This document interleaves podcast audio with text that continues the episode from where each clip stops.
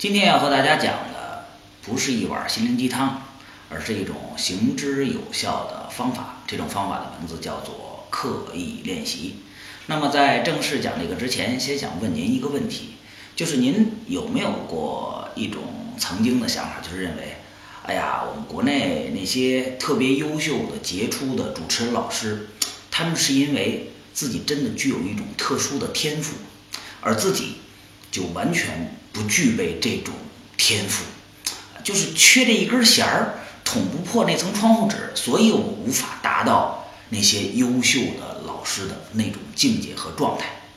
或者还有另外一种感叹，会感觉自己生不逢时，啊，处在一个偏远的城市，呃，没有机会去接触到那些优秀的场子来磨练自己，所以自己才会显得如此的平。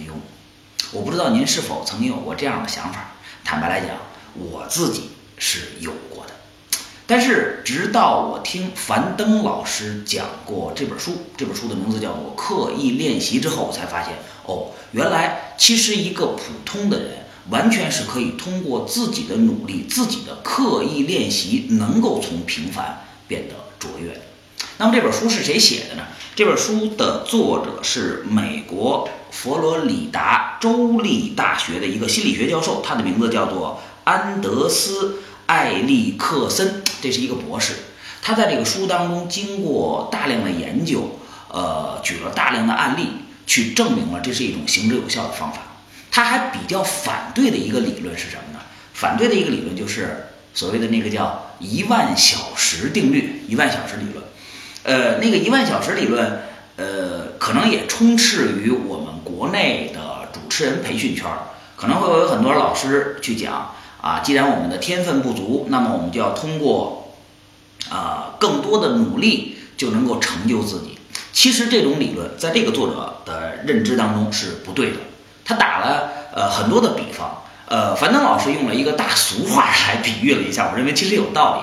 你看啊，如果要是一万小时理论是成立的，那么我们拿一个看大门的老大爷来打一个比方，呃，这老大爷看大门十几年。呃，一直特别认真，但是他没有变成真正优秀的安保专家呀，他只不过还是一个平凡的呃 看大门的老大爷。那你说我自己吃饭我也吃了好几十年了，我为什么没有成为一个美食家呢？这是因为这个理论还不够严谨，而真正想从一个平凡变成卓越的人，那他需要通过一种方法，这种方法就叫做刻意练习。书当中举了很多的例子啊，其中耳熟能详的。有一位音乐天才，他的名字叫做莫扎特。这个莫扎特呀，他在七岁的时候就被誉为这个天才儿童。为什么呢？七岁的时候他就能够去用多种乐曲去演奏乐曲，而且他还会作曲。最关键的，他会有一个叫做完美音准，他能够用耳朵特别明确的就能够听出什么叫做升 A 调，什么叫做降 E 调。这个时候。他才仅仅有七岁，所以说大家说哇，这简直是神童啊，太厉害了。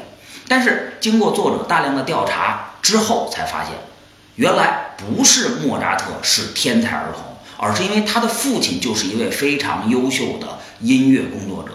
在莫扎特很小很小的时候，他的父亲就对莫扎特进行了大量的具有明确目标的刻意练习，才有了莫扎特如此的成就。这个作者又举了一个例子，这个人叫做帕格尼尼，这个人是小提琴界的天才，呃，他曾经有一个事例啊，特别轰动，就是说在一次他的演奏会当中，那个小提琴嘛，就拉小提琴啊，在这拉，小提琴四根弦，拉着拉着，嘣，断一根，没关系，不要停，继续拉，音乐根本就没有变调，拉着拉着，嘣，又断一根，哎呀，这个很可怕了，然后拉着拉着，果然，嘣，又断了一根。结果，这个帕格尼尼就用一根弦完美的把这场演奏会进行下来了。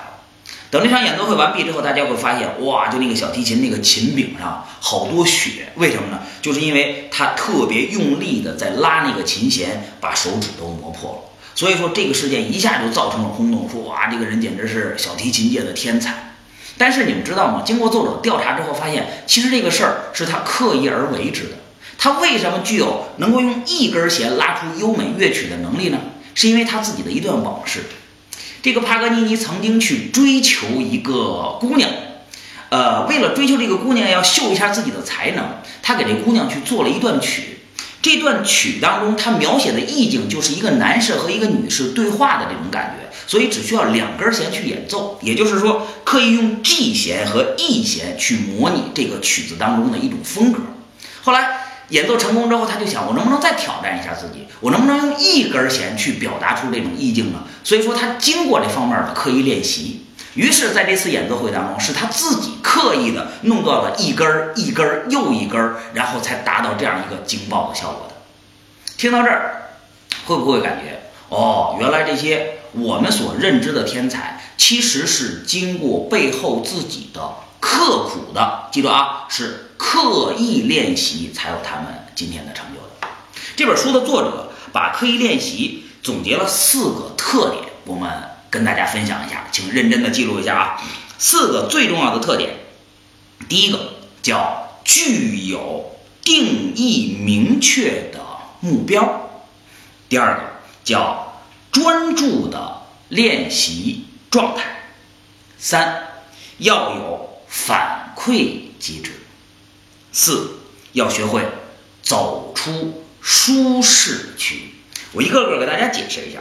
第一个具有明确的目标，也就是说，如果你想通过刻意练习，要想让自己变得更优秀，你真的应该有一个特别明确的目标。你不能说，哎呀，我感觉这个这个这个高知庆老师或者张晓光老师啊，哪个老师特别优秀，呃，我看看他的视频我就变优秀了，那是不太可能的。你应该有一个明确的锻炼自己的一个目标，比如说，你是否呃真的去。背诵过台词，背一首吗？不是，给自己定一个明确的目标，说我要背诵二十首台词。先从网上找各种优秀的台词，把文字列出来。还记得以前我们聊过那个呃背诵台词的技巧？先是读，然后熟读，然后背，然后熟背，熟背，然后最后再自己再对着镜子是刻意的去演练一下。你真的有定出明确的目标去背诵过二十套台词吗？如果你真的真的去明确的背出二十套或者三十套台词之后，那真的能够做到，哎，至少我们肚子里边有货，哪怕我们在舞台上紧张啊或者怎样的时候，哎，自然而然的 这种呃词的感觉可能就出来了。那么或者有没有另外一个明确的目标，说词是熟了，我对音乐还不太熟，我要特别明确的每天三首，不多啊，一首歌是四分钟左右，那我每天听三首曲子，把我自己的婚礼音乐库里的曲子。我每天听三首，如果要是用一个月的时间，那就是能听多少？将近一百首。明确的给自己听一百首曲子，熟悉每一首的曲子曲调，这样是不是能够更有利于我们的主持呢？特别明确的定出目标了啊！第三，我们还可以去真的去写写三段开场白，不会写不会写没关系。这本书当中就举过一个例子，呃，举了一个呃特别知名的人是美国的这个富兰克林。这个富兰克林是一个呃优秀的作家，他当初根本就不会去写作。那你知道他怎么去刻意练习的吗？他就拿了他们那个时代当时特别有名的一本杂志，他模仿这个杂志的风格段落去仿写一段自己想要表达的意思。写完之后，然后他去对比，会发现啊这个东西不对，我这儿添上啊这个东西好，然后我再改一下。就是他真的就是一步一步的要求自己有明确的目标去做到刻意练习。那么我们各位想变得更优秀的主持人，我们是否真的强制自己去有明确的目标去练习过呢？我就要写三段台词，就不写出来我就不睡觉。今天写一段，明天写一段，后天写一段。写的不好，我照着老师那台词我对一下，我改一下，结构不合适我改一遍，不合适我再改一遍。我知道模仿像了为止。如果我词儿不多，我背二十套，我背三十套，音乐不熟，我听一百首，这就是要有具体的定义的明确的目标。重复一遍啊，第一点，具有定义明确的目标。那接下来说第二点，第二点叫专注的练习状态。哎呀，一说到这一点，我就想起来 自己当年的一些往事。啊，各位都知道。呃，我叫俊博，其实我还有几位兄长，呃，萨博、呃，达博、海博，我们哥四个呢，当初呃组织过一个小组织，叫不爱司仪团队。呃，这个团队成立于二零零八年。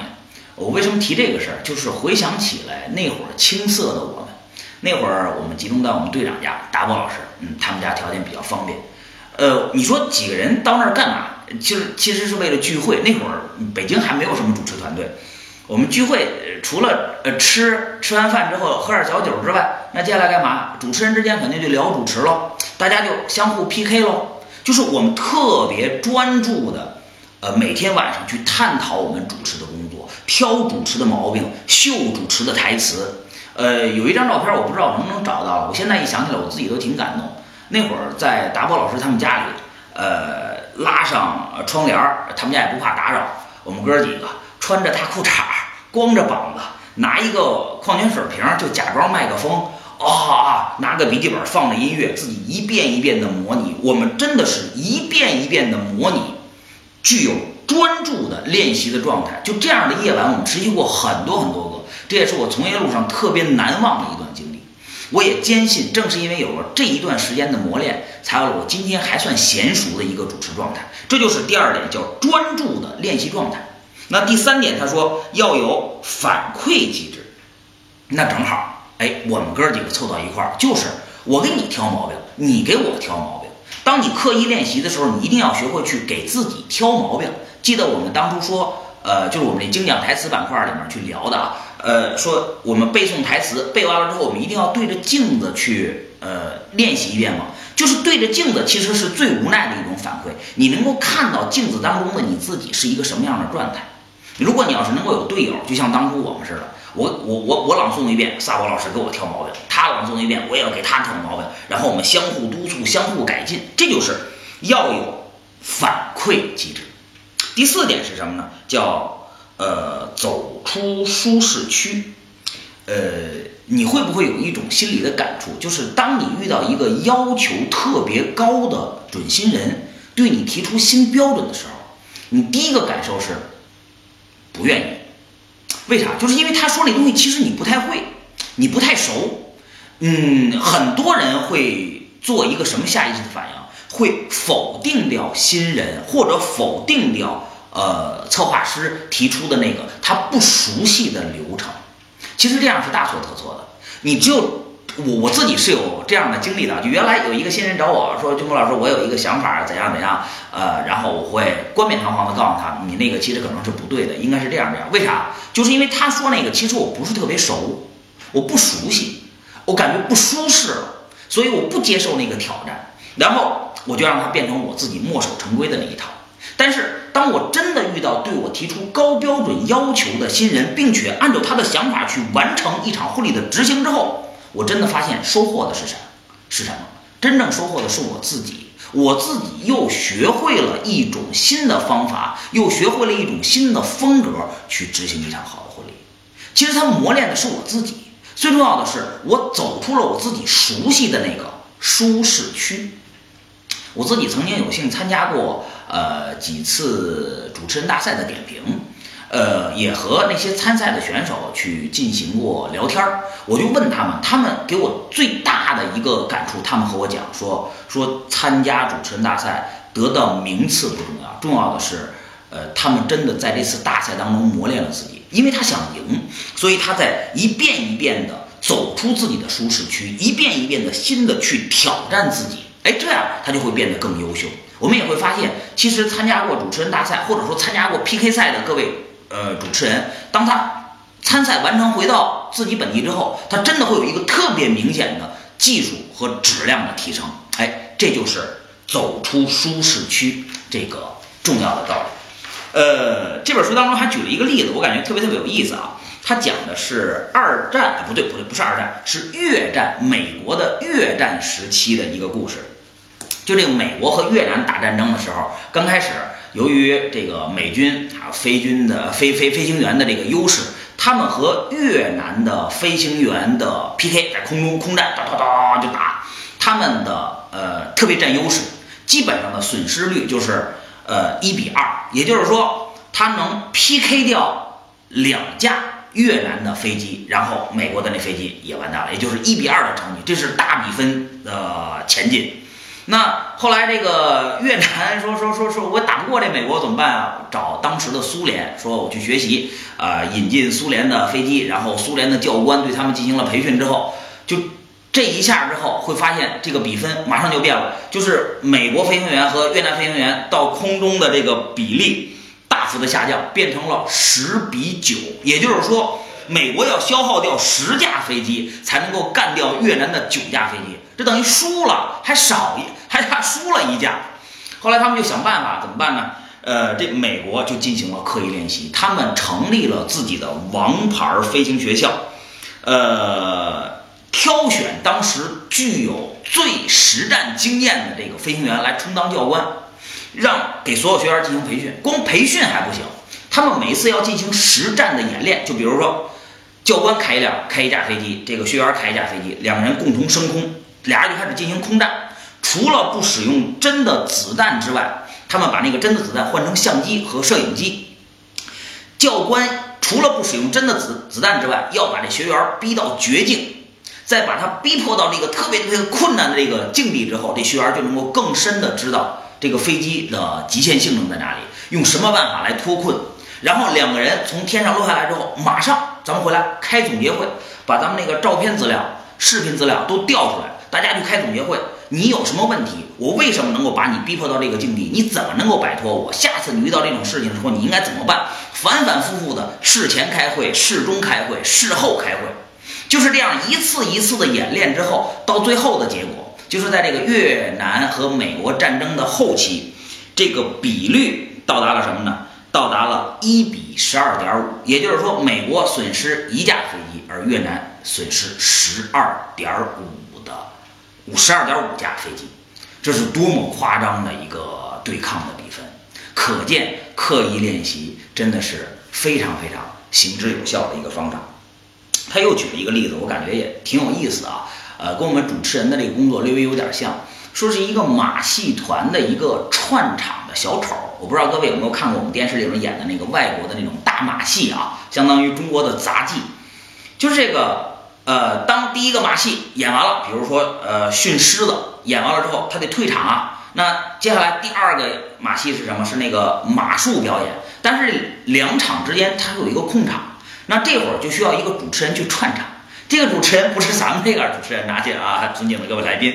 而是一个小丑，他需要在这段空场的时间，用自己的幽默，能够最大限度的吸引现场所有的来宾，达到一个什么程度呢？不冷场。后来这个小丑就老感觉自己，哎呀，这个其实还不够优秀。这些人有的就就走神了，有的呢就就就甚至就溜号了，呃，不看了。那这个对剧院来讲是损失，他就开始我要刻意的练习和锻炼我自己。他就给自己立了一个目标，真的去挑战。怎么挑战呢？呃，他就来到这个市中心闹市区，赶到什么时候呢？赶到晚高峰，晚高峰下班的时候，这人都是匆匆的赶快下班回家。他就在这会儿，他给你讲段子，拉着你给你讲段子，然后他自己还拿手表去计时，他看看我用一个什么样的段子能够最大限度的留住人，并且让人感兴趣。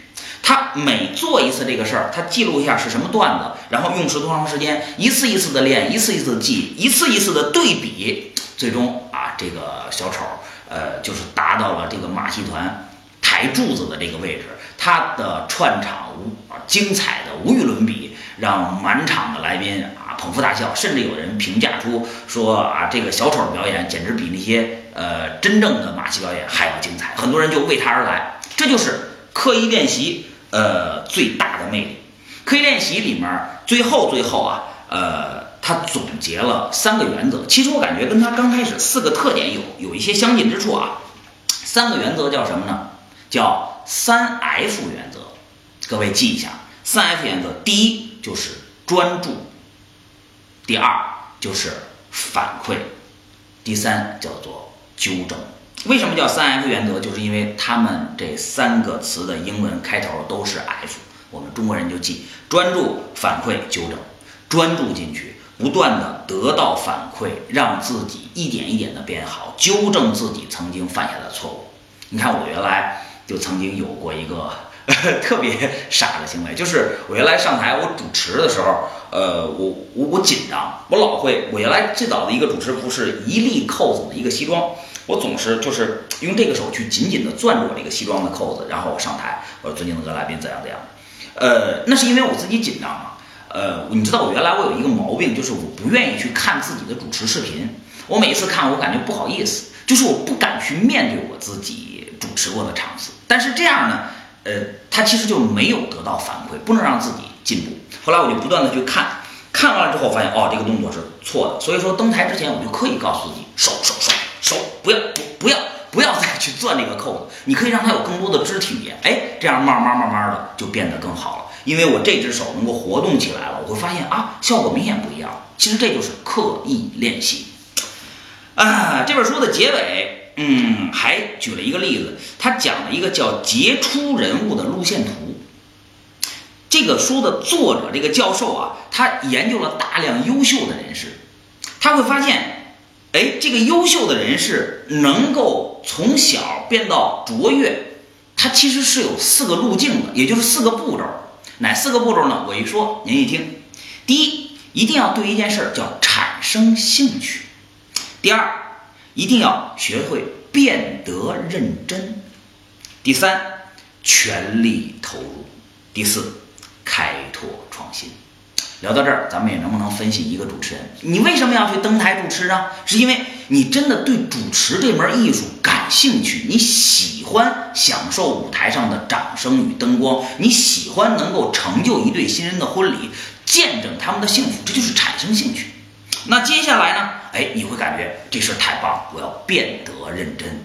变得认真之后，就要全力投入去学习，这也就是刻意练习啊。最后达到一个卓越的成就，就是你要还学会开拓创新。这就是这本书当中讲的一个精华。今天学过来，分享给我们各位婚礼主持人小伙伴。我们可以去想一下啊，呃，我们国内有这么多优秀的主持人老师。张晓光老师啊，王真老师啊，张铁龙老师啊，贾金奎老师，我们高志庆老师，呃，尤其是高其实高志庆老师，他其实呃生活在我们国内一个三线甚至是四线特别特别小的城市，他就是通过自己不断的刻意练习，才达到今天全国知名的一个地步的。那么我们是否也可以通过刻意练习，呃，变得像他们一样优秀呢？也变成？呃，这样特别知名的主持人呢，我想一定可以的。